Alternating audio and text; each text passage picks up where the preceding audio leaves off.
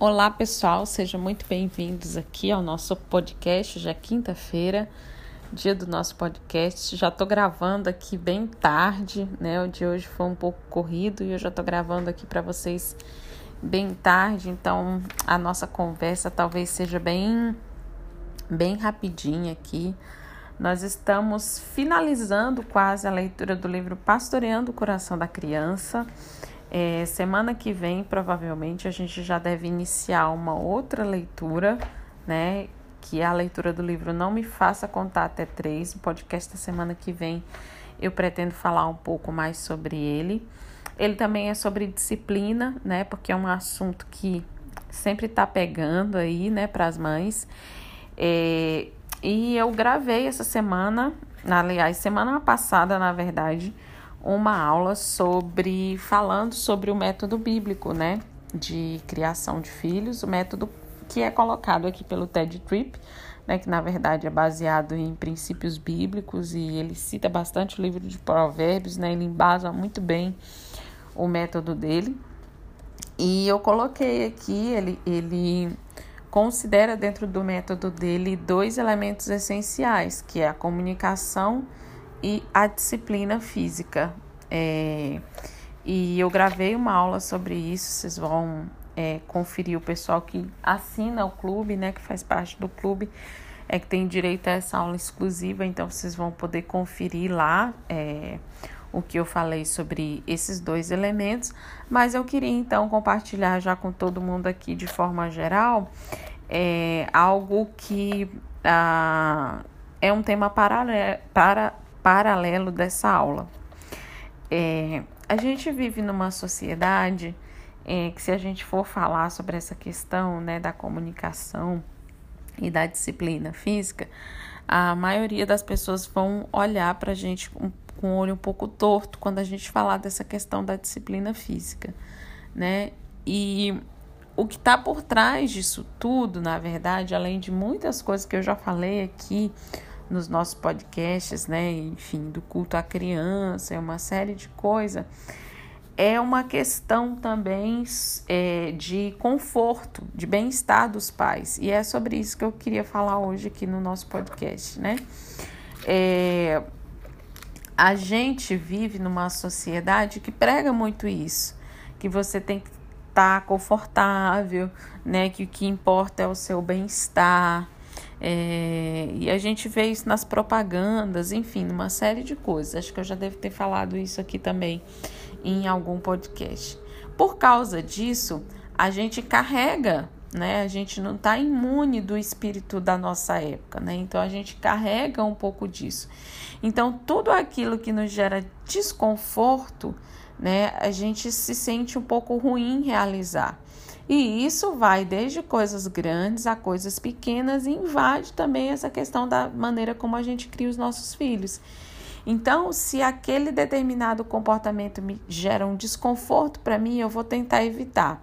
Um exemplo é essa questão da disciplina física, né? Ah, me sinto mal batendo no meu filho. Ah, eu sinto que eu não amo meu filho se eu fizer isso. Ah, eu sinto, eu fico com dó né? Então gera desconforto. Nenhum pai gosta de disciplinar os seus filhos mane dessa maneira, né? Sente prazer em disciplinar os seus filhos dessa maneira. Então se sente desconfortável. Então o que, que a gente faz? Como a gente está, né?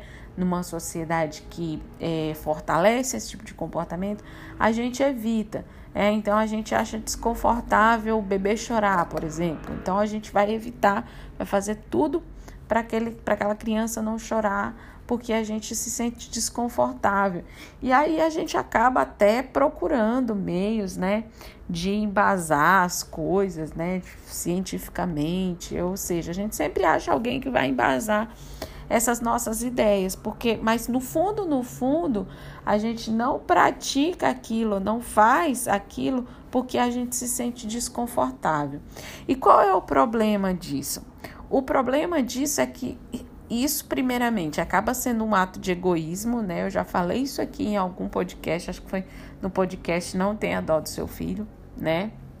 É, isso é um ato de egoísmo, né? Porque a gente acaba postergando algo que a gente deveria fazer, não pensando no bem da criança, mas pensando no nosso sentimento. Eu não me sinto bem batendo no meu filho, eu não me sinto bem vendo meu filho chorar. Então perceba, é, parece, né, tem aquela capa de que você está pensando no, no filho, no bebê, na criança, mas na verdade você está pensando em você, você está considerando em primeiro lugar os seus sentimentos, a maneira como você se sente. E o segundo é que às vezes isso traz consequências realmente ruins, né? Então vamos supor, ah, eu não quero que o meu filho chore, sei lá, quando eu vou na cadeirinha do carro com ele, ele chora muito quando eu boto ele no bebê conforto na cadeirinha. Então eu não me sinto bem em ver meu filho chorando, eu não quero ver meu filho passando por isso, então eu simplesmente não coloco ele na cadeirinha do carro, né? Então, quais são as consequências disso? As consequências podem ser, né, desde um acidente, né, enfim, uma consequência imediata, talvez seria é, um acidente para aquela criança, né? E aquela criança está protegida, até você não não estabelecer um limite para ele. Você vai ficar aqui, você deve ficar aqui, né? Não colocar a sua vontade, não colocar um limite e aquela criança acabar desenvolvendo isso, né? Ah, se eu chorar muito forte, a minha mãe não vai me deixar aqui. Então ele acabar, né, uma hora, né, em uma certa idade, ele vai perceber que isso funciona muito bem e daí ele vai sempre usar esse recurso para se comunicar, né? Que é o choro intenso, o choro forte. A mesma coisa, vou citar outro exemplo, né? Desse do sono, que a gente inclusive falou bastante sobre isso na nossa aula de sono, lá do Nana Nenê, né? Quando a gente estava lendo Nana Nenê. Mas um outro exemplo é isso, né? Ah, eu não, não coloco meu filho para dormir é, lá no berço, mas ele chora muito então eu pego ele e vou amamentar. E aí aquela criança se acostuma a dormir amamentando ou balançando no colo. E daí eu consigo fazer isso enquanto o bebezinho tem um mês, dois meses, três meses. Mas aquela criança cresce, né? E aí ela já não tem aquela necessidade de ser amamentada sempre para dormir isso atrapalha a alimentação, ou ela já tem 10 quilos e eu não consigo mais balançar ela para dormir. E eu me vejo numa situação que eu queria mudar, né? É, que, tem umas, que tem consequências ruins para minha criança, para minha família. Só que essa situação toda aconteceu porque eu não queria me sentir desconfortável, né? Por algum, por algum momento, por o choro daquela criança enfim, por qualquer outra coisa. Então, às vezes, a gente escolhe não se sentir desconfortável em um determinado momento. Veja, a gente não está falando de uma vida batendo numa criança, de uma vida deixando uma criança chorar, mas a gente está falando de um desconforto momentâneo que produz consequências que são consequências é, que tomam um tempo muito maior. Então, é, o que, que a gente precisa fazer para evitar isso? Né?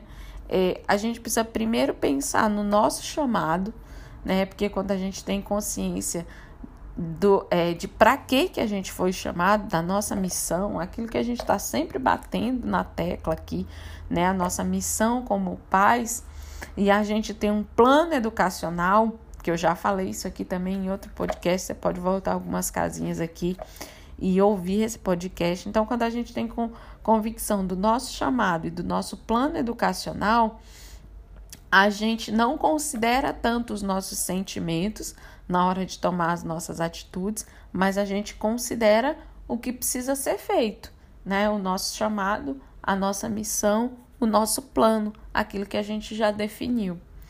Outra coisa também que nos ajuda é, além do nosso chamado, é saber que a nossa missão, né, está dentro do nosso chamado, aliás, é saber que, a, que nós fomos chamados não para nos sentir confortáveis, mas para fazer o que precisa ser feito para educar os nossos filhos. Então, uh, se eu desejo educar os meus filhos para a glória de Deus, o que, que eu preciso fazer? Eu vou precisar fazer muitas coisas nesse intervalo de tempo que eu vou me sentir desconfortável, né? Como pai ou como mãe, eu não vou ficar satisfeita, eu não vou é, enfim, me sentir bem fazendo determinada coisa. Mas eu preciso fazer, porque para eu atingir os objetivos que eu tenho para aquela criança, para eu seguir no plano que eu tenho para ela, para que eu glorifique a Deus, até mesmo é uma situação em que eu vou ter que obedecer a Deus. Então, eu estou exigindo a obediência da minha criança, mas eu não estou obedecendo a Deus porque eu estou considerando mais me sentir confortável. Então, é, se eu tenho isso em mente, né, o meu chamado, para que, que eu fui chamado e qual é o, o meu objetivo, qual é o meu propósito na vida daquela criança, isso fica mais fácil de eu não ser guiada, então, pelos sentimentos.